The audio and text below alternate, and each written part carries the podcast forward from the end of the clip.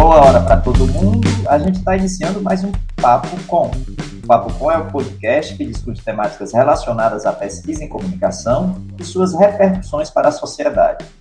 Produzido pelo Praxis Jó, grupo de pesquisa vinculado ao Programa de Pós-Graduação em Comunicação da Universidade Federal do Ceará, em colaboração com outros programas de pós-graduação da área.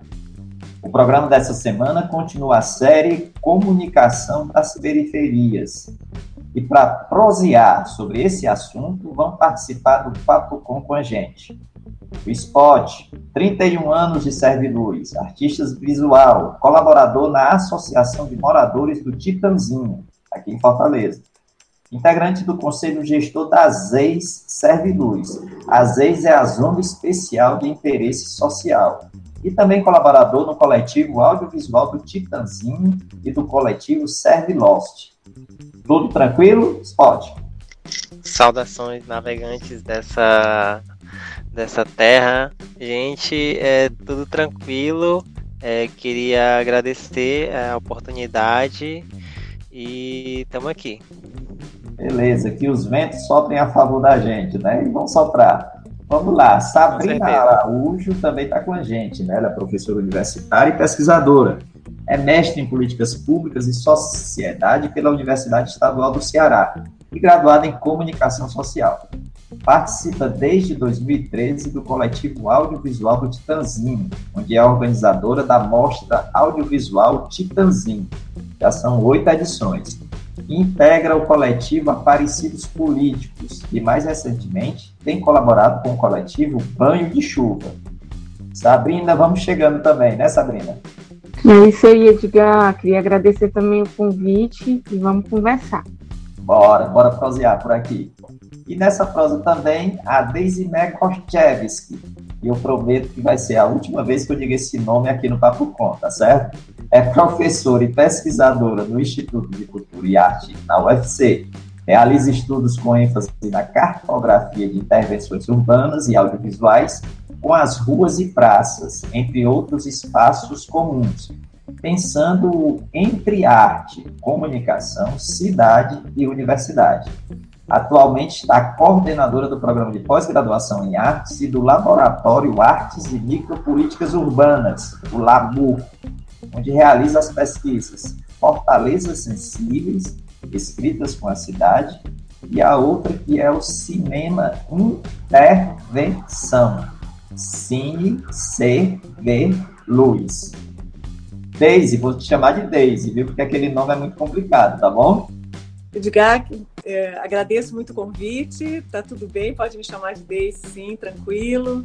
Estou é, chegando com vocês aqui com muita alegria e vamos bater esse papo com essa né, galera bonita aí do Titanzinho, do, do trabalho que a, que a gente realiza aí, tratar com vocês um pouco aqui. Bora, bora. O Papo Com agradece muito a colaboração de vocês. Eu sou Edgar Patrício, professor do curso de jornalismo e do programa de pós-graduação em comunicação da Universidade Federal do Ceará. O Bruno Balacó produz comigo Papo Com. Ele é mestrando em comunicação aqui do PPG com o UFC e está aqui nos bastidores. E você que está ouvindo a gente pode mandar sua crítica ou sugestão para podcastpapocom.gmail.com. Aliás, Bruno, é, dê, dê ar de sua graça aí, fala para o pessoal também. Você nunca falou, você vai falar hoje. Queria que você falasse aí. Bora lá, tudo bom? Tudo tranquilo? Tudo tranquilo, Edgar, pronto para mais uma edição aqui do Papo Com, dando continuidade a essa série tão especial que já rendeu ótimos debates, né, Edgar? Já rodamos aí por Pernambuco, nas periferias de Fortaleza. Hoje a gente vai numa região super especial aqui da nossa cidade, não é? Beleza. Tranquilo, Bruno. Vamos lá. Agradecido aí pela tua colaboração também. Papo Com continua visitando, como disse o Bruno, aí as periferias do Brasil, tentando conhecer o que anda sendo feito de comunicação por aí. Hoje, como vocês devem ter percebido na apresentação aí do pessoal, ficamos por aqui em Fortaleza. E aí, nós do Papo Com, quando convidamos o pessoal para vir prosear com a gente, sempre perguntamos como todo mundo gostaria de ser apresentado. E a gente tem percebido, né, nessa série Comunicação das Periferias, é que quem está fazendo essa comunicação sempre se apresenta fazendo a relação com o território né, no qual atua. É, eu queria começar com o Spot. Diz aí, Spot, apresenta para a gente o Serve Luz, o Titanzinho. Oi, gente. É... O Serve Luz. O que dizer do Serve Luz, né? Para quem não conhece, o Serve Luz é é um lugar mágico assim de se viver. É, quem quem vive lá, né, tem uma ligação muito forte com o bairro. Eu acredito que toda a periferia é assim, né? A gente tem nossas raízes. É, e, e para quem visita também o Serve Luz consegue sentir muito fácil essa energia e as pessoas gostam muito de, estar por aqui, de curtir a praia, de, de sentir as pessoas, de se encontrar de, de ver como é que a vida funciona, como, como as pessoas estão interagindo. É, é algo realmente um lugar muito mágico mesmo, contagiante e que acho que que nos cativa mesmo assim. É, mas também tem o, o seu lado, é, tem o seu ônus, né? Viver no, no, no porque como todas as periferias, existe um, um, um, plano de sabotagem mesmo. A gente se entende já como sabotados porque é, são gerações e gerações de, de abandono, de, de sofrimento, de luta, de, de resistência. E o Serve Luz é marcado por, por histórias de, de remoção, né? Por, é, ameaças constantes de, de remoção.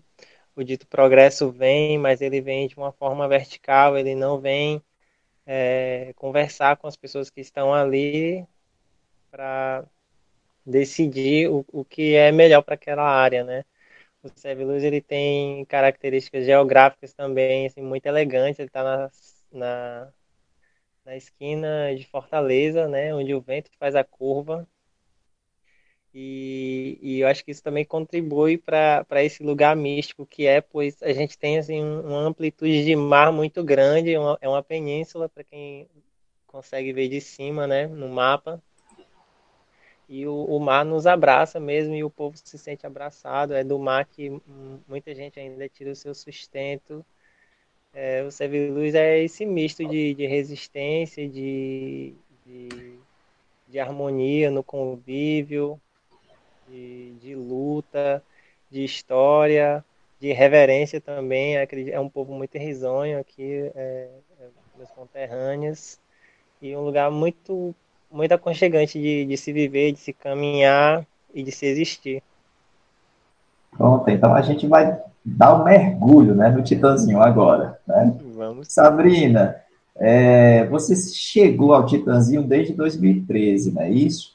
É, qual foi a tua primeira impressão né, em relação ao Titãzinho? E como tu percebe o Titãzinho hoje? Isso, Edgar, eu cheguei lá em 2013 com a pesquisa, na verdade 2012 com a pesquisa.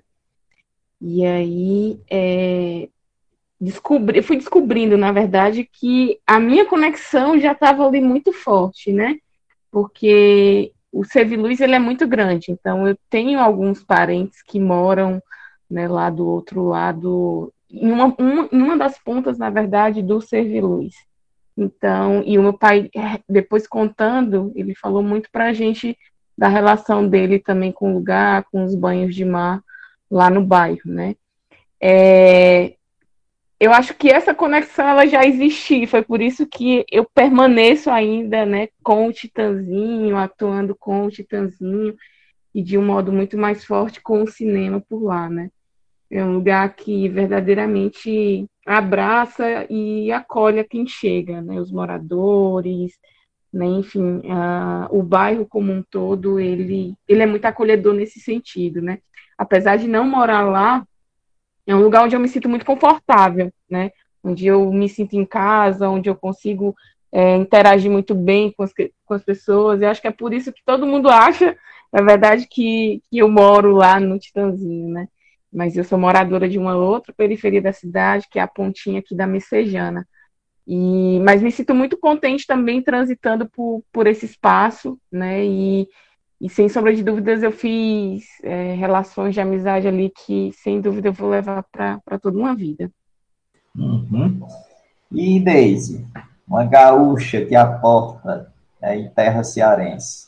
Como foi essa chegada no Titanzinho? Quais teus sentimentos hoje em relação ao Titanzinho? Olha, é, eu gosto de contar essa história porque, de algum modo, para mim, ela é muito, muito forte, assim, o, esse momento, né? Minha chegada em Fortaleza, 2009, é, né, final de 2009. Minha primeira morada foi na cidade 2000, que, que é nas proximidades ali, né? Na Praia do Futuro. Fui acolhida por uma família, né? Uma família me adotou aqui mesmo, maravilhosa. E aí fui conhecendo de lá e ao chegar mais fortemente na universidade, é, passei mais ou menos um ano, um ano e meio, quase, quase dois anos, na verdade, é, conhecendo os projetos, conhecendo, assim, me abrindo para conhecer. Tive a oportunidade de conviver com as professoras Inês e, e Andréia e muitas pessoas que envolvidas com elas no GRIM, que é um laboratório de pesquisa voltado para a infância e para as relações de mídia e é, iniciamos ali uma perspectiva também com a juventude, que de algum modo era também a minha questão principal naquele momento. E fui com elas, fui desbravando, conhecendo também com a professora Catarina e o professor Alexandre Barbalho, e você também, Edgar, esteve lá presente, a gente é, construiu várias rodas de conversa, fui conhecendo né, a Catavento, conheci com o Valdo Siqueira o trabalho é, lá do Morro, né, com com que ele vinha desenvolvendo a escola de mídia. Fui conhecendo, já conhecia o trabalho da professora Glória Diógenes, uh, com o Enxame também no Morro. Fui, fui sendo apresentada e fui também me colocando aberta para conhecer essa produção, né? Uh, dos bairros da cidade, da, né, como é que se dava essa relação dos bairros com uh, a universidade. E na verdade, quem me convida para conhecer o Titanzinho é uma aluna, a Maria Fabiola, estudante de cinema, do curso de cinema e audiovisual da UFC, moradora do bairro. Uh, na época, ela era secretária da, da Associação de Moradores do Titanzinho, dentro dessa organização comunitária.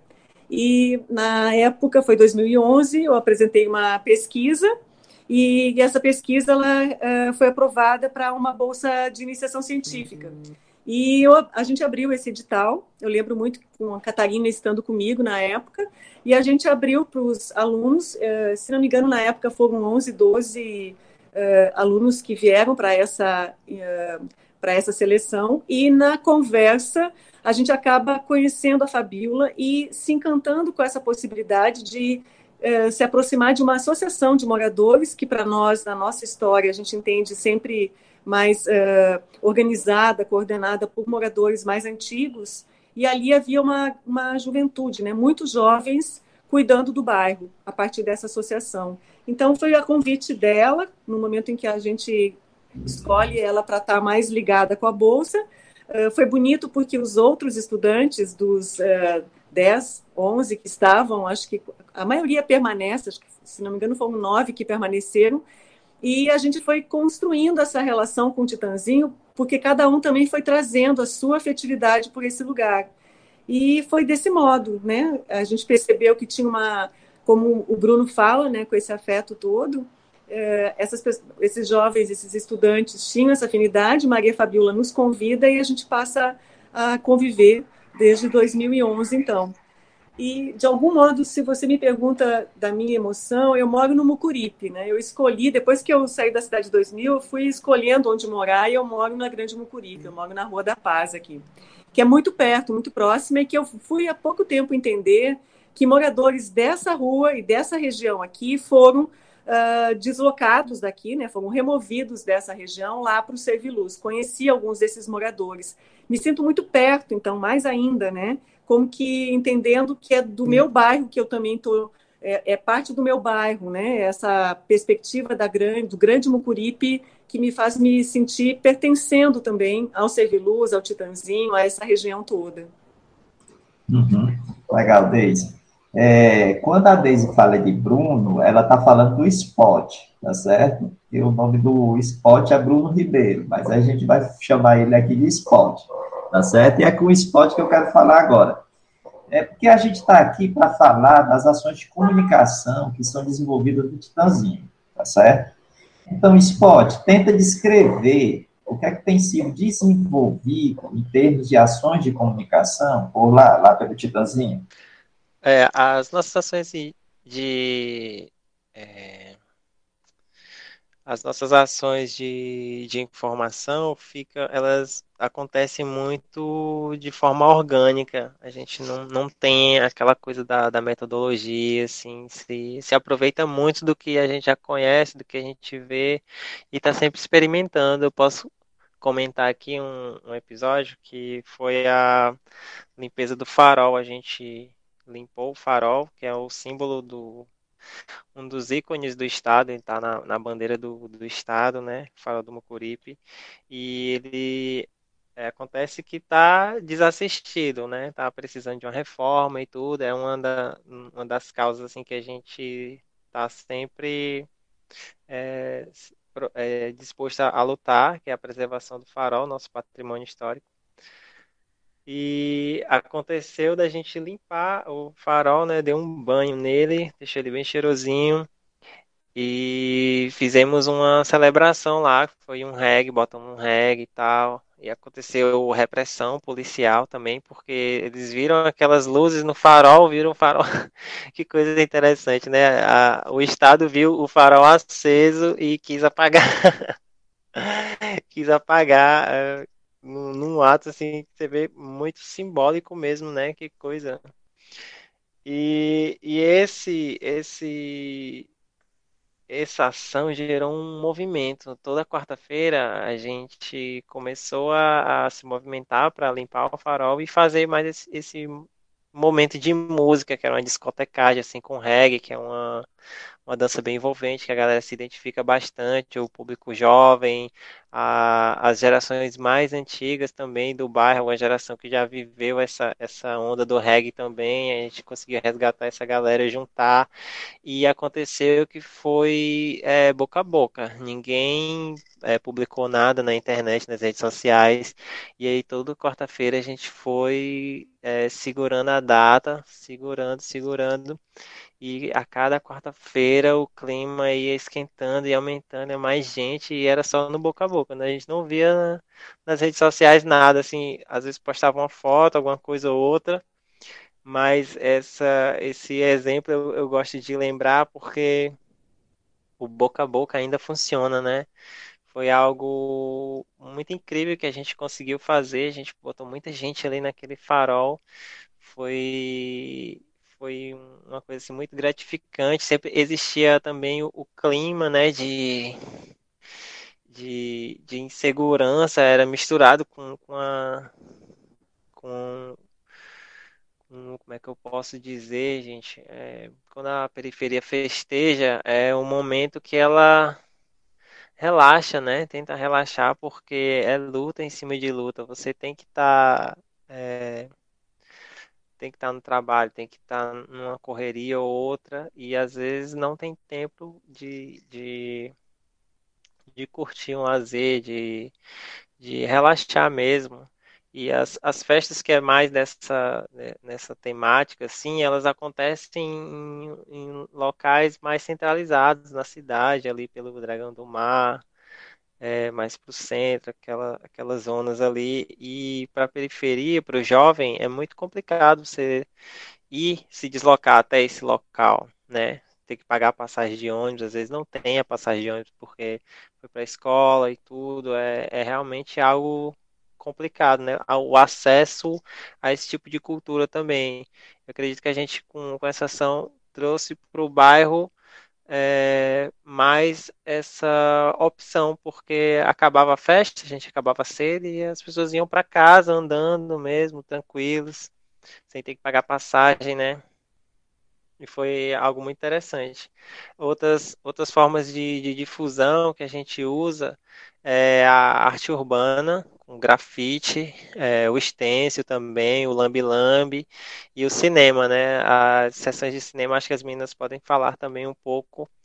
É, as sessões de cinema a gente sempre usava, é, priorizava um tema, né? Decidia um tema ali em conjunto, pesquisava os filmes, ia para a rua levar também conhecimento. E nas ações, na, na divulgação, a gente fazia panfletagem, levava o carrinho das artes, né, que era um carrinho com a caixa de som, e o carrinho não era autônomo, ele tinha caixa, mas tinha que ligar na, na casa de alguém, aí já rolava esse contato também, vamos lá na casa de fulano, que ele libera energia, e dessa forma a gente conseguia transmitir as ideias, conseguia transmitir o que a gente estava desenvolvendo no bairro. Uhum. Acho que é isso.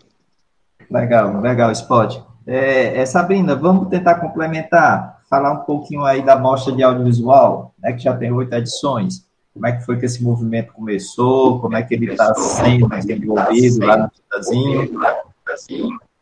Pronto, a mostra audiovisual, na verdade, Edgar, é quando a gente chega lá no Titanzinho, né, quando a gente começa a desenvolver as atividades, a conhecer um pouco mais o que, que acontecia, a gente começa a perceber, na verdade, que tem muito material né, produzido é, pelos moradores, por pessoas de fora, sobre o Titanzinho e com o Titanzinho, né? E aí a gente pensou exatamente nisso, por que não apresentar, né, um, ou, ou pensar em uma uma curadoria né, desses, desses vídeos, vídeos diversos, né, disponibilizados no YouTube, enfim. A gente começou a fazer uma varredura nesse, nesse, nesses canais específicos, e aí a gente começou a encontrar muita coisa sobre o bairro, né? Então a gente pensou, nossa, isso aqui é, é algo muito interessante, né? Porque o que a gente percebia, né, e o que na verdade continua acontecendo com, com a recorrência, é que a mídia tradicional pauta esses lugares, né, a partir de, de uma visão muito negativa, né, dos acontecimentos. A gente sabe que essas coisas é, que, é, que são bairros que, enfim, é, vivenciam essas, essas questões, mas não é só isso, né? Então, a nossa ideia da mostra inicialmente era exatamente apresentar é, outras coisas que aconteciam no bairro, né? O surf de Taubinha, né, é, o forró dos, dos, dos, idosos. Então a gente começou a entender que tinha muitas outras produções, né, que na verdade confrontavam o que a grande mídia apresentava, o que a grande mídia colocava. E a ideia também foi pensar que, que esses moradores eles também merecem, né, ver o bairro, né, e pensar o bairro por uma outro por um outro ângulo, né. Então a ideia foi foi pensar um pouco isso, né, que a mostra servia também na verdade, como um, um disparador para pensar uma outra relação com o bairro, né, que confrontasse essa, essa imagem, né, criada pela grande mídia e que, que constantemente era apresentada para o restante, restante da cidade. Né? Uhum. É, Daisy, a gente é, já, assim, da fala do esporte da Sabrina, né, eu já tiro aí duas características dessa comunicação, né, ou princípios, ou características. Um é o que o Spot falou, que eu achei bem interessante, né, que é a questão da comunicação orgânica, né, que, que parte realmente da, da do que está acontecendo no, no bairro, né, no local. Né? E essa outra característica também que Sabrina coloca, que é uma comunicação produzida do Titanzinho para fora, né? e não de fora para o Titanzinho. E outras características e outros indícios, princípios dessa comunicação a gente poderia reconhecer nessa comunicação produzida é, lá do Titanzinho? É tão, tão bom ficar né, escutando assim também, porque faz a gente ficar pensando um pouco né, nesse processo. É, eu te diria que nesse, nesse caminho né, eu vejo muito a relação da comunicação e da arte. E, então eu tenho, eu tenho que trazer essa perspectiva porque ela também me, me toma com muita força, né? desde a da, da chegada. Né, da, da... Na verdade, esse bairro, é, uma questão eu acho importante é a relação da, dessa afetividade com o próprio lugar, por ser um bairro que foi construído uh, já da, de, com migrantes que vieram de outros lugares, mas que estavam uh, morando no, na Praia Mansa, uma região mais distante ali no Cais do Porto, né, mais isolada, e aqui no, nessa região do Grande Mucuripe. E com o tempo, com os anos, né, essa população foi retirada desses lugares e aí foi construindo esse lugar. Esse lugar que é o Serviluz, o Titanzinho, ele tem uma, marcas de mais de 60 anos desse processo, né, dessa, dessa de pai para filho, né? Aquela coisa que você chega e você vai criando aquele ambiente, você vai uh, fazendo com que ele se, se, se apresente para que você, de algum modo, entenda né, esse espaço da cidade como um espaço que você uh, inventa, né? Você é um bairro que ele, se você for ver, não existe Serviluz no mapa do, do, do, do de Fortaleza. Né? O, mesmo o nome desse bairro, um nome dado pelos moradores. O nome que a cidade dá, que está no mapa, é, é Cais do Porto. Então, até nisso, assim, a gente está aqui falando do Serviluz, do Titanzinho, mas o mapa, né, é o, como diz a Priscila, que é uma das jovens que também fez, faz parte da Associação de Moradores e do Serviloste, do coletivo, e teve com a gente durante uns dois anos nessa perspectiva do cinema. E, e, quando chegou, foi muito bonito, ela chegou muito junto com o Spot. É, ambos eram moradores do bairro, né, e, mas se encontravam no Porto Iracema fazendo uma formação, uh, se não me engano, na área da fotografia. E a Maria Fabiola, estudante de cinema, estava trabalhando no Porto Iracema e começou a construir uma relação com eles ali, porque também conheceu eles no Porto Iracema e não exatamente lá no bairro. Mas essa relação foi se uh, fortalecendo e houve esse convite. Né? Então, eles chegam. Mas conto isso por quê? Porque há, para mim, nessa relação entre a comunicação uh, que o bairro tem com, com ele próprio, né, com, com essa construção, ela vai oferecendo uma possibilidade de você sentir que você está definindo para onde está indo né, a sua força. E, e, me parece que isso, essa associação de moradores, ela agrega muito essa perspectiva. Então, quando o Scott fala de uma comunicação mais orgânica, todo o processo de estar ligado a uma associação de moradores vai dizer de um cuidado ao bairro, de um cuidado à rua, de um cuidado ao mar, de um cuidado a essa praia, de um cuidado a esses lugares todos. E, e isso é, é, pauta né, um movimento de pensar que ela que, ela, que a comunicação tem esse sentido, né, de que o bairro possa ter esses cuidados, né, e que então se torne desde um processo mais educativo, né? mas que ele também possa ser de um lugar de invenção. E então essa associação começa a desenvolver um processo artístico muito grande. Quando nós chegamos lá, já havia um trabalho é, com fotografia, com, com cinema, com a ideia de um cineclube já estava sendo gerada, eles já tinham ganho um edital e, desenvolveram alguns filmes, né?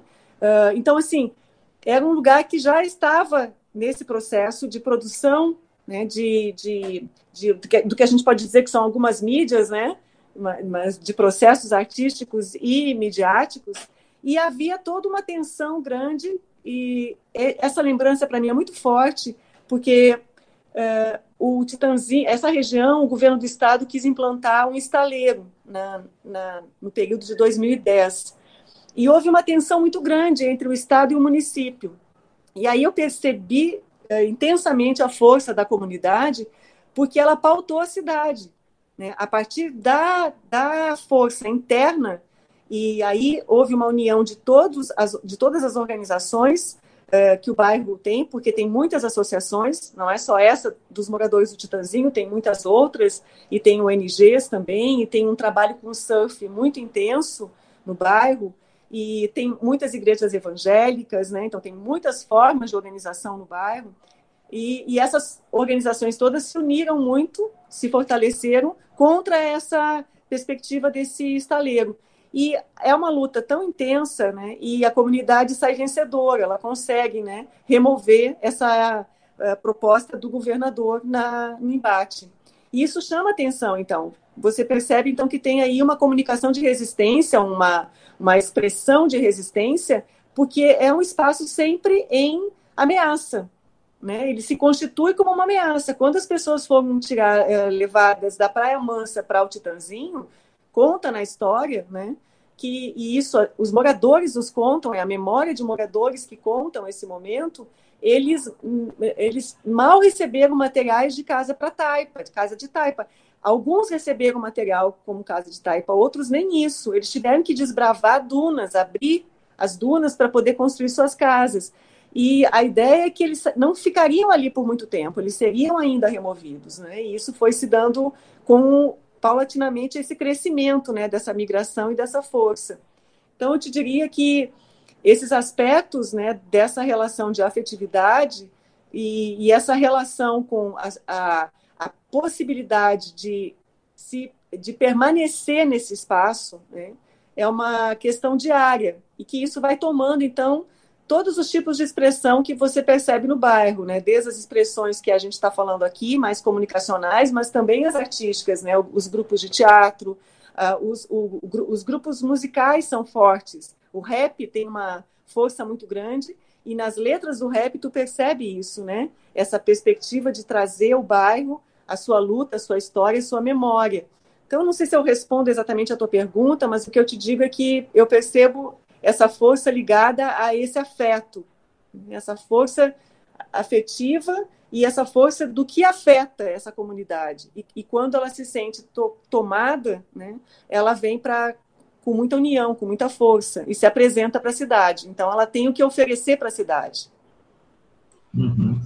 É, ou seja, né, uma, uh, algo que afeta né, a comunidade, né, que afeta o transinho, que pode se transformar numa comunicação afetiva. Eu gostei também quando é, Daisy fala sobre a comunicação de resistência, exatamente pelo. E aí já faz uma relação com outra coisa que Daisy fala, né? Que é o Serviluz não está no mapa. Né? Então, isso, de uma certa forma, se liga com essa comunicação de resistência. E aí eu queria é, falar com o Spot sobre isso, Spot. Queria saber o seguinte: a gente está é, na apresentação eu falei isso, né? A gente está discutindo e está fazendo uma série sobre comunicação das periferias. Como é que esse termo aparece para ti? Né? A gente pode é, falar que também o Titanzinho faz uma comunicação, faz arte da periferia também? Como é que você vê isso? Isso é tranquilo para ti? É um termo, acho que é bem familiar para a gente na prática, assim, porque a gente está ligado a outras periferias também, a gente se comunica com outras periferias, a gente está em contato com Bom Jardim, está em contato com a Barra do Ceará, está em contato com a Sabiaguaba, que agora também é, não posso deixar de posso é, esquecer de lembrar o, o, processo que eles estão passando por lá também, que é um, um, um risco de remoção terra indígena lá e é, é, algo muito violento que o, que o Estado está fazendo com, com os moradores ali da, da área da Sabiaguaba. A gente está em contato também com, com a Messejana, né? Está em contato com diversas outras periferias e até mesmo é, periferias de outros estados também, no Rio de Janeiro, Minas Gerais. É, a gente está ligado com, com outras periferias também e tentando fortalecer sempre essa comunicação, né? Então, é, essa comunicação ela acontece não só é, entre nós, né? E como você falou, a arte é um instrumento muito potente e a gente faz o bom uso dela é, na, na, nossa comunicação, através dos zines, né? através do, do vídeo, através da projeção, através das intervenções urbanas, do extensio, do lambi-lambi. É, a comunicação ela vai acontecendo também de forma orgânica, como eu tinha, havia dito, no, através do boca a boca. É, ultimamente a gente está tá com um apoio bem legal, que são as redes sociais, né? Tem uma, uma, uma galera que está é, no dia a dia, é, alimentando as mídias sociais e também construindo uma, uma identidade do bairro também virtual, porque rola uma interação, as pessoas de uma rua e tal, e tem aquela brincadeira, né? Existem alguns perfis é, específicos do bairro. E é, e é uma galera que totalmente independente que está alimentando também, está fazendo, está é, criando conteúdo, conteúdo específico do bairro para o bairro. E, essas, e coisas assim ajudam a fortalecer mais ainda é, a comunicação e, e colabora com uma construção, é, uma construção de uma identidade no, no bairro também, mais voltada para esse, esse viés do, do virtual, né? Acredito que é isso também. Uhum. Scott, a gente poderia dizer que uh, os moradores, né, quem vive ali no Titanzinho, no Serve Luz, se reconhece nessa comunicação que é feita, que é produzida? Vocês, você acha que eles reconhecem, se veem nessa comunicação? Com certeza, com certeza, viu? Eu posso falar mais da arte urbana, que é a minha área. Eu sou grafiteiro, artista, artista visual aqui do bairro, e eu procuro sempre fortalecer através do, dos ícones né, do bairro, que é, que é a pesca, que é o surf, que é o farol, que é as dinâmicas sociais, a, a, as as personalidades do bairro, né? A gente tenta fortalecer esses ícones já para ajudar nessa construção de, de identidade. As pessoas elas se veem é muito massa no cinema que acontece, assim, as pessoas se veem na, naquela tela brilhante. É, isso é algo é algo muito cativante porque você você não se vê sempre na TV, mas você vê na rua ali, às vezes um amigo seu. É, existe a produção da memória também, porque é no período que a gente vê as crianças, elas estão ali no vídeo pequena e na rua já tão grande. Aí tem toda aquela brincadeira, né? Essa construção de memória também que se forma através da, da comunicação é algo muito lindo e que a gente está tá como é que eu posso dizer? Tá seguindo né? Tentando tentando caminhar é, construindo essa nova forma de, de viver de interagir. Uhum. é, Deise, Sabrina Sabrina Deise, vocês podem é, complementar e como é esse reconhecimento, esse se ver da população, dos moradores do Titanzinho do Serve Luz, nessa comunicação que é produzida. Sabrina poderia é, complementar, falar sobre isso? Sim, sem dúvida.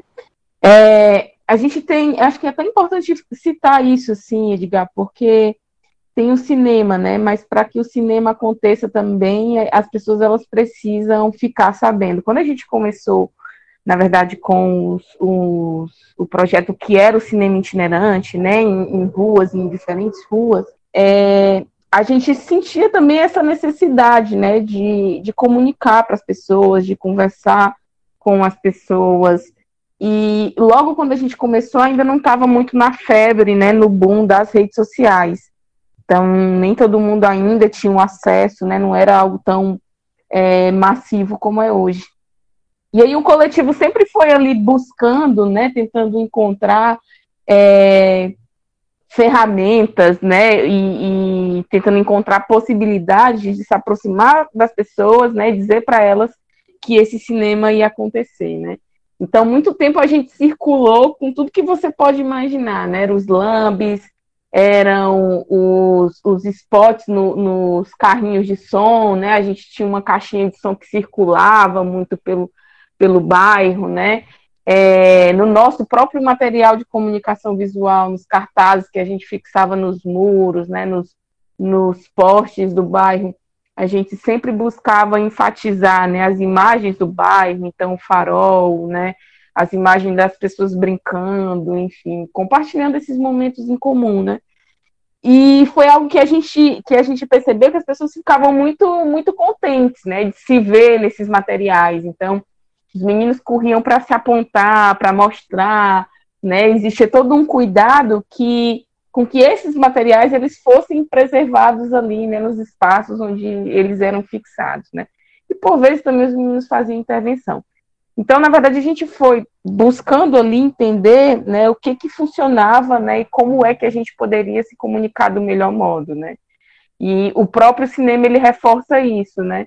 O próprio o próprio cinema mostra essas pessoas então é, é muito interessante quando eles se veem nesse processo. Eu acho que foi algo que, que sempre chamou muita gente para as ruas, né, para acompanhar o cinema, porque as pessoas começaram a entender, né, e a perceber que elas iam se ver na tela, né?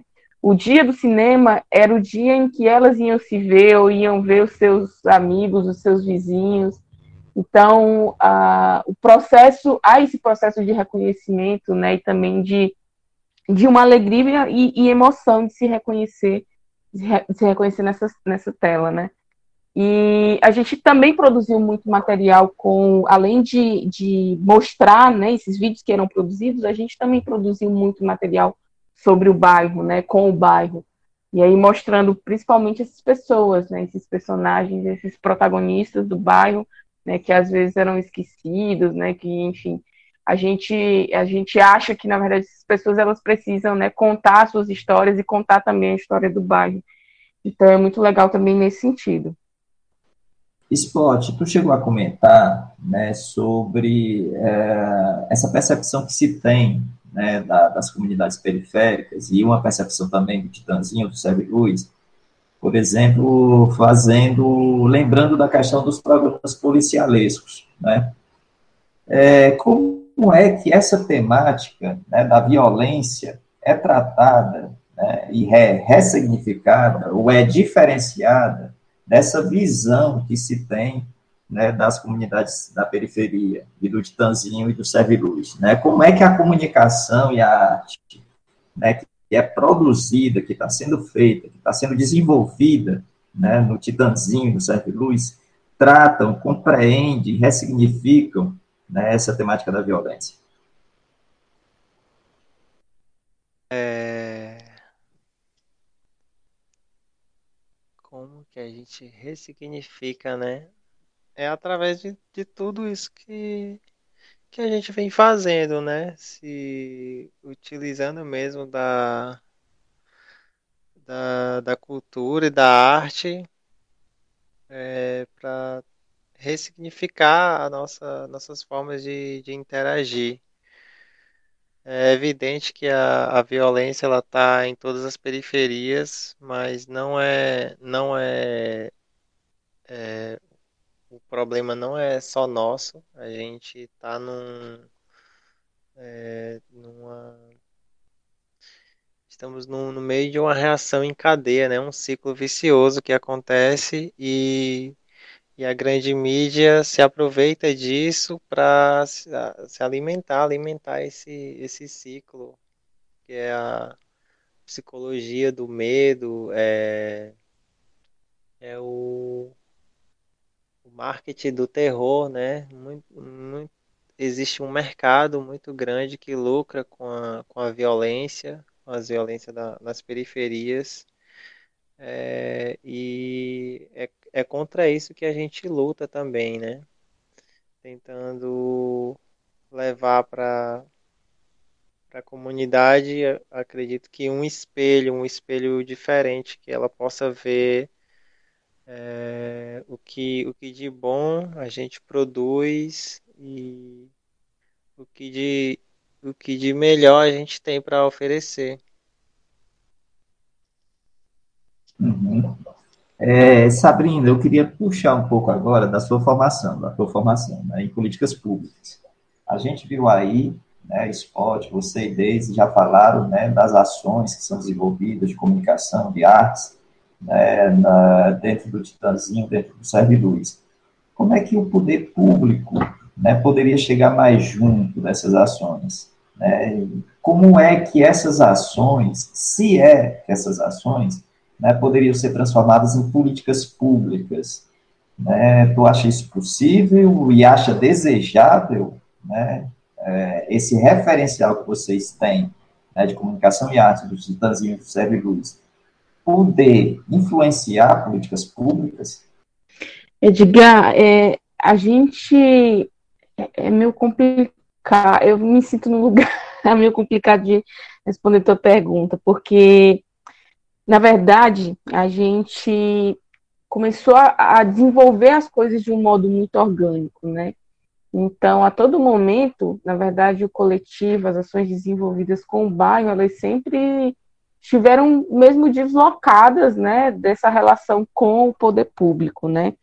E das vezes em que o poder público ele se aproximou, na verdade, das experiências, sempre foi nessa perspectiva violenta, né? O Spot já relatou anteriormente, né, uma aproximação da polícia, né, exatamente em um momento onde estava sendo implementado uma política pública de segurança, né, que era o Ceará Pacífico, que buscava exatamente dialogar com essas proposições. Né? Então, exatamente nesse momento, onde essa política ela é implementada, né, buscando dialogar com outros modos de fazer nos bairros, né, é, a gente observa que essa política ela se aproxima exatamente pelo método tradicional, que é o método da violência, né, ao invés do diálogo.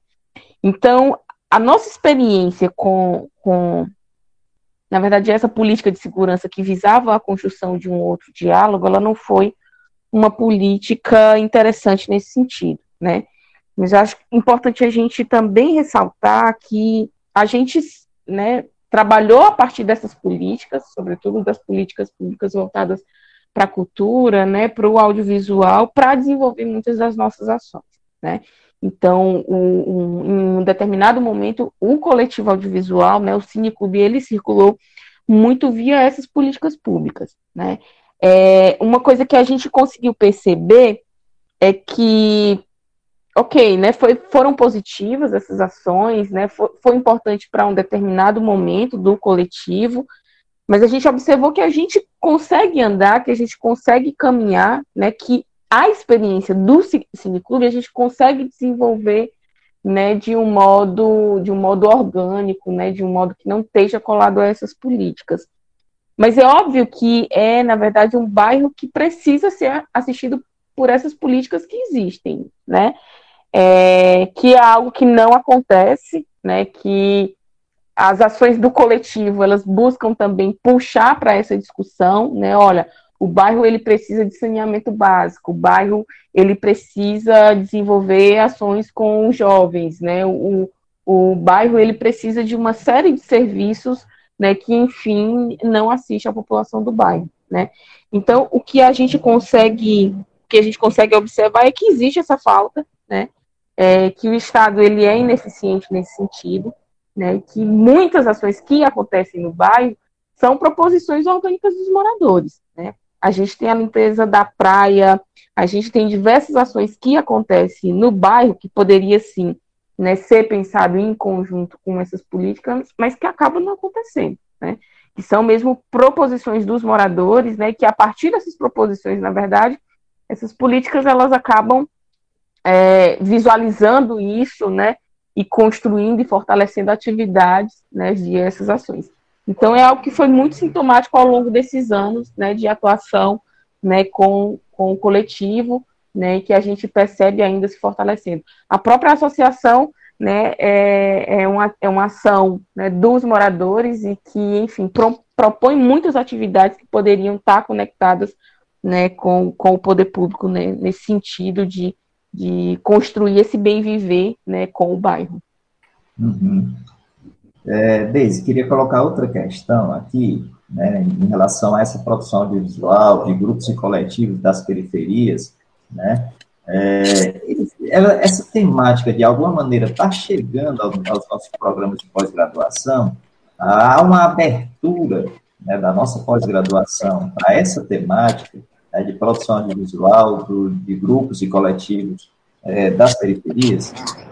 É uma pergunta importante porque tu estava comentando, né, e Sabrina estava trazendo um pouco essa relação com as políticas públicas. Então, se por um lado a gente percebe as políticas uh, públicas uh, do município, né, e as políticas públicas do estado, uh, ainda de modo a negligenciar, né, toda uma demanda de condições básicas, né, de, de de vida, de, de, de, moradia, né, de habitação de um ambiente, da, tanto do saneamento como a questão da coleta do lixo, como questões uh, agora mesmo, né, a discussão do plano diretor, então toda essa questão de ser uma zona de interesse, de uma zona especial de interesse social, então isso é uma política uh, em que esse bairro sofre porque ele foi, de alguma forma, existem duas ex e uma delas está uh, já com, regulamentada, o Spot mesmo faz parte de um, de um conselho de moradores eleito numa das ex, que é a ex Serviluz, mas existe as ex Cais do Porto, que o município chama desse modo, e essas ex ela ela está descoberta e é justo o projeto né, Aldeia da Praia, que foi uh, proposto por uma política pública e que fez todo um movimento e que, de algum modo, vinha com uma ameaça muito constante, e essas ameaças a gente sabe que não pararam, mas a gente ganhou uma etapa delas, uh, em relação à remoção dessa, de, dessa população justo dessas ex, né, que por ser uma zona especial de interesse social, ela não pode ser... Uh, é, nada pode acontecer nessa região que não seja por decisão dos próprios moradores, e por isso é eleito um conselho de representação de moradores. E agora mesmo o município está desenvolvendo obras no bairro sem ter o, o diálogo com a, a, o conselho que foi eleito nas políticas do próprio município, né? que, que regrou essas regiões como ZEIS e que uh, regulamentou esses conselhos. Então, é, isso eu acho que são uh, violências né, de políticas de Estado que a gente precisa também entender e, e trazer ela para esse diálogo.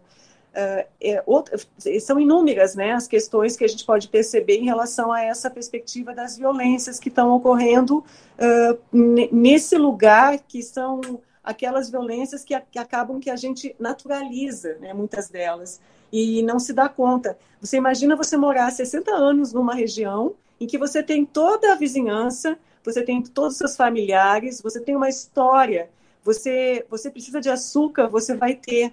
Você pode estar passando qualquer necessidade, você vai ter isso como um apoio, uma solidariedade dos seus vizinhos e dos seus parentes. Mas né, a prefeitura entende, dentro de, um, de uma política de gentrificação, né, que, que é forte, né, de uma especulação imobiliária e de articulações com esse uh, mundo empresarial, é, e, e, e, tensiona né, essa região, que é uma região belíssima, litorânea, e que, então, de algum modo, tem aí uma ameaça constante, e essas pessoas podem, a qualquer momento, ser retiradas desse mundo, que é o mundo em que elas se constituíram como pessoas, com todas as suas histórias de vida. E isso, então, eu acho que é uma das grandes violências que o Estado também desenvolve, e não é só aqui, né? A gente sabe que isso é uma prática que vem de muito tempo, né? Desde períodos de higienização na década de 40, né, 50, no Brasil todo, né, e que o, o país todo vive isso, né, em vários espaços, e, e, e principalmente em regiões litorâneas, e nessa perspectiva da especulação imobiliária. Mas, uh, pensando em políticas públicas da universidade, é, pensando essa pergunta que você faz ligada, eu tenho pensando que... na pós-graduação, Deise, é, né, em termos de pesquisa, né, sim, sim. em termos das temáticas. Não, eu te entendi, só queria entrar para essa questão, então, de que isso, de que a universidade, ela é uma política pública. Né? É, existe ali uma conquista, ela é uma universidade federal, né? Então, ela tem toda uma perspectiva de se afirmar como política pública. Não significa que a gente não esteja sofrendo de muitos cortes e de muitas, né, de muitas uh, tensões para que isso não se dê do modo como poderia. Mas a gente está nessa resistência também como professores e como estudantes para manter as conquistas. Então, uh, e, o que eu uh, entendo que você me pergunta em relação à pós-graduação é uma discussão que a gente está percebendo mais fortemente. A gente recebeu alunos, sim, ligados a esses coletivos. A gente tem uh, uma perspectiva de trabalho com esses alunos para pensar a ação que eles desenvolvem. Por exemplo, a gente tem um aluno do Bom Jardim que desenvolveu todo o mestrado dele no mestrado em artes.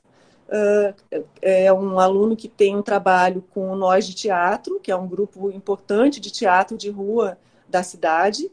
E esse aluno ele fez o mestrado dele voltado para essa experimentação e para essa experiência forte. Inclusive, eles tiveram articulações com o Titanzinho e houve, houve toda uma aproximação, tanto do Titanzinho indo ao Bom Jardim, como o Bom Jardim vindo ao Titanzinho, nessas relações que o Bruno comentou sobre as periferias. E o Altemar de Monteiro, que é esse aluno, ele termina o mestrado e já e, uh, segue como primeiro colocado no doutorado em na UFMG. Então, é um exemplo para a gente de um percurso uh, potente, forte, que a gente recebe e acolhe. Uh, eu sei também que uh, coleti alguns coletivos né, também são muito acolhidos no PPG-Com, participo de algumas bancas de alunos que desenvolveram experiências com arte urbana, né, pensando essa comunicação também por esse, por esse viés dentro da, da cidade. E a gente tem uma experiência também de uma aluna que desenvolveu uma relação muito forte com o Titanzinho, com o cinema, o Cine Server Luz. Ela veio de Maceió, numa perspectiva de trabalho em que ela desenvolvia cinema em, em velas de jangada, e trouxe esse projeto para cá, sabendo do nosso trabalho com cinema aqui no mestrado em artes. Uh, orientei esse trabalho, tive essa alegria né, de aproximação e de conhecer esse, esse trabalho. E ela se aproximou muito né, na, na, uh, na Tasca Conrado, o nome dessa aluna, e desenvolveu uma relação de muita afetividade com o bairro e na, no, seu, no seu trabalho de dissertação ela traz, então, também o Cine Server Luz. Né?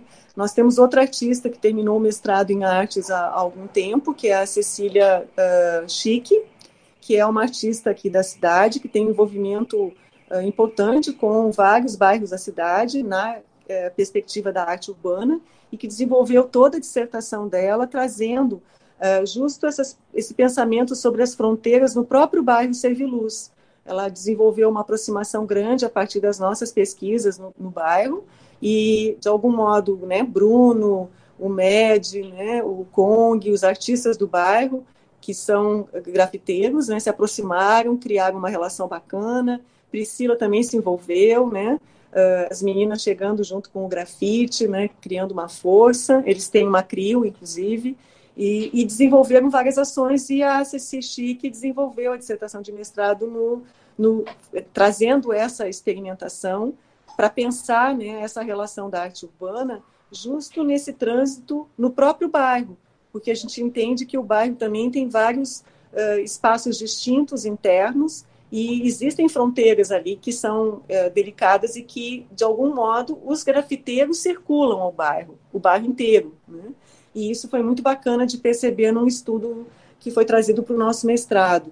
Então, eu acredito que a gente está ainda engatinhando, uh, para não, não deixar de citar também uh, pesquisas importantes que a gente teve no mestrado, voltado, pensando né, também essa, esse aspecto da cidade. A gente está agora com a Ana Paula Vegas, que foi bolsista de iniciação científica no projeto de cinema Cine Server Luz no bairro e conviveu né, mais de ano com o bairro e trouxe para pensar uma perspectiva de olhar também para o bairro Serve Luz, mas não só para ele, ela também traz com o, a, né, a Barra do Ceará, ela, ela vai desenvolvendo experiências com coletivos, com o Pode Crer na Barra, lá na, na Praia das Goiabeiras, que tem um trabalho com cinema muito bacana, é o Cine Invasão.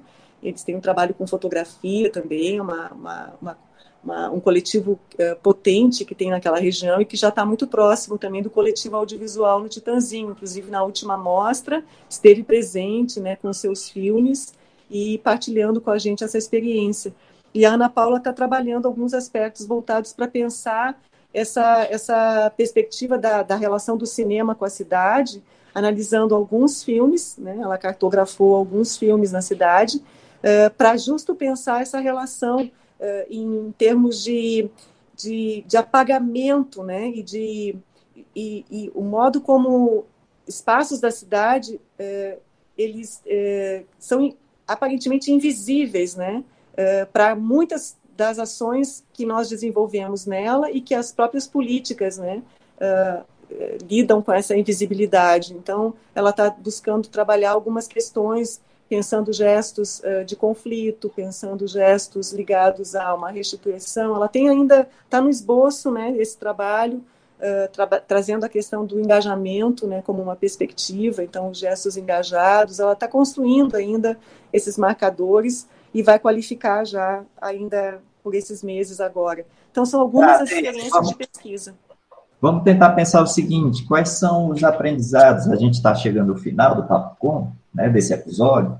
Quais são os aprendizados que ficam dessa aproximação da UFC, da Universidade Federal do Ceará, né, com a comunidade, com o Titanzinho, com o Serviluz, de forma assim concisa, um pouquinho mais concisa, tá certo? Vou tentar, então. Deixa eu te falar. Eu acho que uma das coisas que, que, que para mim foi muito marcante, assim, foi essa ideia de que as políticas públicas na universidade, o projeto do Reúne, do ProUni, criou possibilidades né, de ampliação das diferenças, né, e criou, então, essa possibilidade da gente lidar com a, a, a velha história da universidade ir para a periferia, ela foi realmente questionada agora, no sentido de que as, as, os jovens, né, eles passam a uh, frequentar a universidade e, mais do que isso, né, passa a ser um espaço de disputa, né, de conhecimentos, de sensibilidades, de, de, de conteúdo, né, de, de histórias, e isso passa a fazer,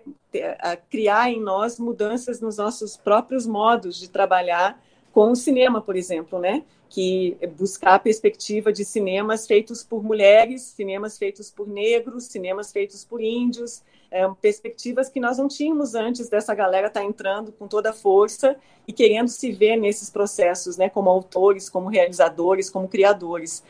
E, e para mim isso né, é, é, conhecer essa comunidade por uma estudante né, de cinema da UFC é um grande ensinamento para a gente entender essa relação da importância da universidade na relação com a cidade, né, esse comprometimento nosso. E também porque quando eu chego no bairro, eu sou presenteada por um livro de um professor atual, atualmente um professor do IFCE, uh, que está fazendo pós-doc dele na, na nossa universidade e que fez a graduação em História uh, na UFC, depois fez mestrado uh, em São Paulo e doutorado também em São Paulo. E quando eu cheguei, ele me presenteou com um livro em 2011. O nome do livro é Fogo, Vento, Terra e Mar: A Arte de Falar dos Trabalhadores do Mar. Esse livro é a dissertação de mestrado dele, onde ele dá um presente, porque ele trabalha com história oral e traz justo a pesquisa que ele desenvolveu com os moradores do bairro onde ele vive, né? O André Aguiar é um morador, né, do bairro que fez esse caminho também de aproximação com a universidade e sempre de alguma forma muito ligado às lutas, né? É, muito ligado durante muitos anos na Associação de Moradores, desenvolve o doutorado dele pensando o surf como resistência e atualmente o pós-doc dele está ligado com a questão do patrimônio, pensando o material e o imaterial, né, nessa perspectiva do patrimônio. E entendendo, então, toda uma questão sobre o farol e o litoral de Fortaleza, né, do Ceará, né, tá, tá avançando aí a sua pesquisa para essa perspectiva.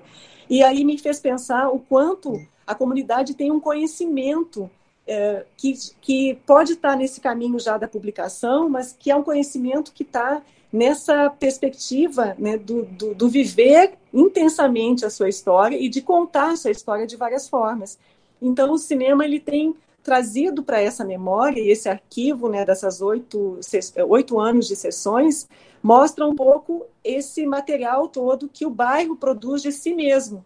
São saberes que o bairro oferece e que não estão nas bibliotecas, não estão nas, nos espaços oficiais né, da academia, da universidade, mas que o bairro né, oferece para que a gente possa entender um pouco desses espaços em que a universidade está começando a chegar através dos próprios moradores que estão apresentando para a universidade os seus espaços e estão sendo muito generosos em trazer conhecimentos que, que de algum modo não estavam tão presentes né, nas nossas bibliografias, né, nos nossos nas nossas disciplinas. E então acho que a gente tem muito um aprendizado muito grande que a gente se mantém atento, uh, né, com abertura de escuta, né, e de observação e, e que a gente uh, siga nesse, nessa perspectiva. Eu acho que a universidade está num caminho que, que ela pode aprender muito. Uhum. É, eu, eu, queria complementar, é, eu queria complementar a fala ah, da Exatamente, era você mesmo. Pronto. Você, né? Para você saber assim, saber de ti, o que é que tu tem observado, né, em relação aos aprendizados, né, que são construídos a partir dessa aproximação, né? Fala aí. É, eu queria falar também, Edgar, assim, uma coisa que eu visualizo, né? A gente consegue perceber muito essa inserção né, de estudantes de periferia né, nesses espaços acadêmicos.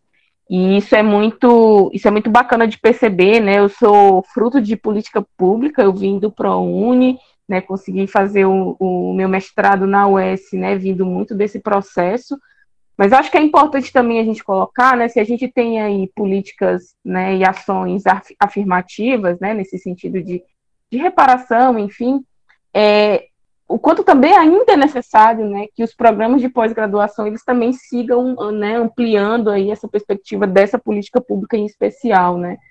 É, se a gente tem isso, né, acho que é ao nosso dispor, acho que os programas eles precisam olhar mais, né, e é algo que a gente visualiza assim no Brasil como um todo. Ainda não, não, não, não são todos os programas, na verdade, que têm aderido né, a essas políticas de ações afirmativas. Então, acho que é importante também a gente pensar nessa, nessa necessidade, nessa urgência, né, que esses programas eles implementem essas políticas também, né, visualizando, é, pensando também no quanto isso vai fortalecer é, a publicação, enfim, a produção, né, científica, né, sobre esses espaços, né, a partir desses sujeitos também, né.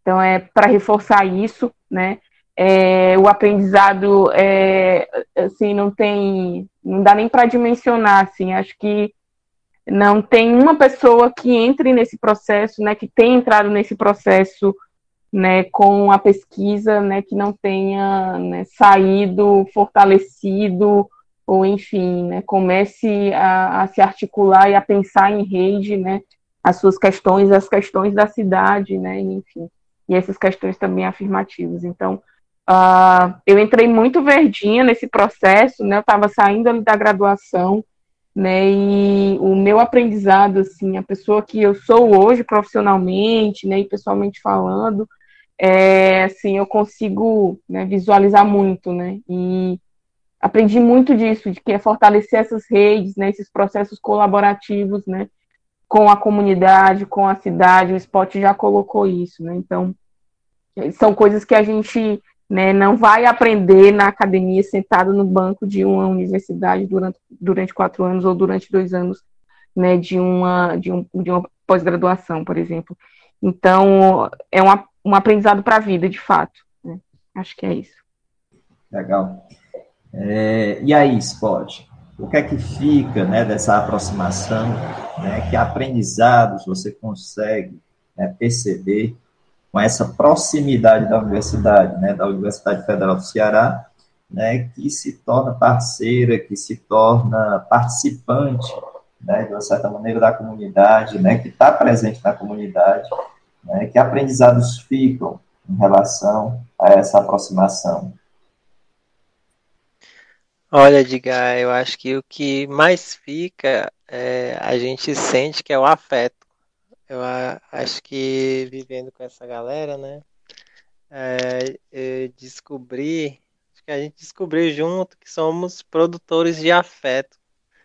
E eu acho que é isso que nos move também a estar junto, é, tentando sempre o equilíbrio, né, é, entendendo como funcionam as partes, que é a, a universidade, que é o, o, é a informação mais, como é que eu posso dizer, uma informação acadêmica, assim, né, que tem um certo método, juntando com os saberes popular. É, a gente tenta equilibrar mesmo, construir, é, construir um, uma, uma nova construir uma nova forma de interagir e ter, é, deixa eu ver como é que eu posso dizer e seguir de, de forma é, entendendo os espaços de, de cada um mesmo, né? Eu acho que eu que é isso. Uhum. Me disse uma coisa, ainda, Spot.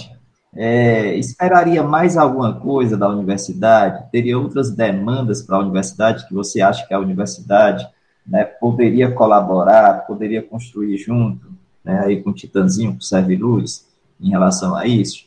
Passa pela tua cabeça alguma coisa que poderia ainda ser feito a mais?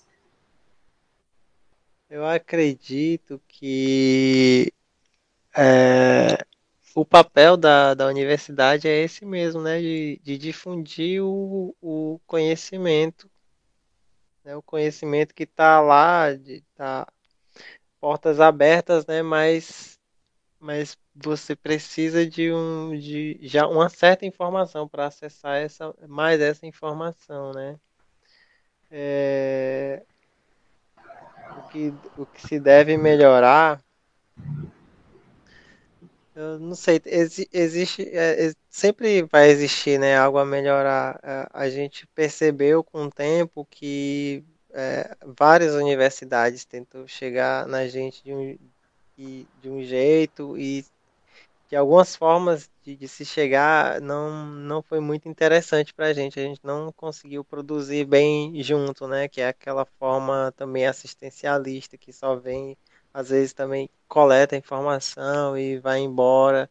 A gente está um pouco já já atento com esse tipo de movimentação e está sempre provocando, né, a, a, construir algo junto mesmo, né?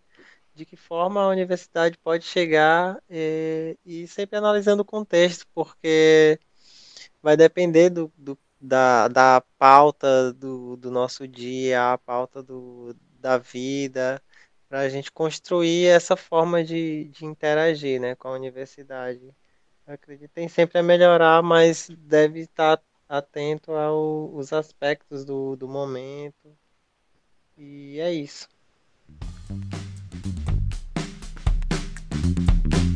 Muito legal tua fala, Pode.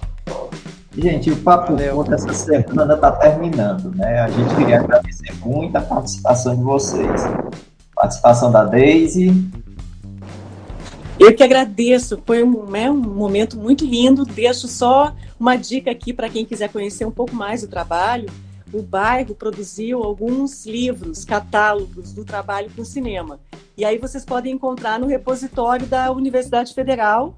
Eles estão impressos no bairro e estão em e-book no repositório. O primeiro deles é o Nossas Ruas com Cinema.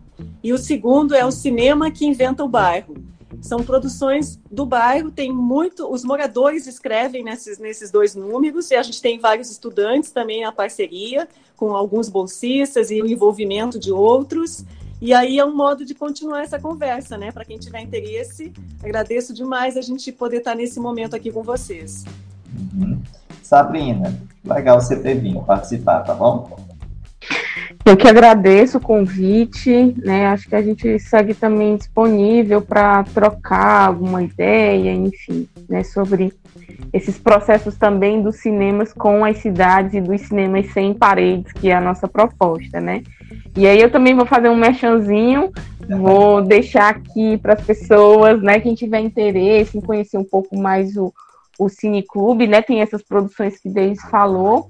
A gente está finalizando agora a estruturação do nosso do nosso site blog, né, que é o cineclubserverluz.wordpress.com. Então, quem quiser ver o material que a gente vem produ produzindo ao longo desses anos, né, tem tudo lá no, no nosso blog, é um material bem vasto e pode também entrar em contato com a gente por lá. E agradeço as duas, as quatro feras, né, os meus, os meus parceiros aí de invenção, a Daisy e ao esporte. Agradeço muito pelos encontros e agradeço também você, Edgar, e, e ao Bruno Balacó aí pela, pelo convite. Uhum. Sabrina, repete aí o endereço do blog, por favor. É cineclubserverluz.wordpress.com Tá certo, beleza. Spot, para finalizar é com você, tá certo? O spot do Titanzinho. Diga lá. Mais uma vez agradecer ao Edgar, ao Bruno, a toda a produção, a galera aí que se envolve com o Papo Com. É, eu queria também fazer um convite é, às, às, outras periferias, a, a quem estiver no, nos ouvindo agora nesse momento, é, a tentar acompanhar né, no Instagram da Associação de Moradores do Titanzinho, no Serve Luz em Fotos. Existem inúmeras páginas do Serve Luz que você pode olhar e ver como é que, como é que a gente está se movimentando, como é que funciona a nossa periferia, é, o, que, o que a gente tem de melhor para oferecer também. Sintam-se convidados a a visitar o nosso bairro com todas as medidas de, de proteção, né, distanciamento, tomar um banho de mar, aquela coisa toda. E é isso, gente. Gratidão mesmo. Obrigado pelo espaço. Estamos aí. Valeu, Spot. O Papo Com é o podcast que discute temáticas relacionadas à pesquisa em comunicação e suas repercussões para a sociedade. Produzido pelo PraxisJ, o grupo de pesquisa vinculado ao Programa de Pós-Graduação em Comunicação da Universidade Federal do Ceará, em colaboração com outros programas de pós-graduação da área. Eu sou Edgar Patrício, professor do curso de jornalismo do Programa de Pós-Graduação em Comunicação da Universidade Federal do Ceará. O Bruno Balacó produz comigo o Papo Com. Ele é mestrando em comunicação aqui do PPG Com UFC. A gente agradece muito sua escuta e você pode enviar sua crítica ou sugestão para podcastpapocom@gmail.com. Aliás, queria dar aqui uma uh, falar que a Mara, né, daqui do curso de farmácia aqui da UFC, né, mandou uma mensagem para a gente né, que ela está começando a produzir um podcast aí, né, e a gente vai trocar algumas figurinhas, tá bom, Mara? Você também pode acompanhar as novidades do Papo Com no arroba podcast Papo Com. Até a próxima semana, pessoal.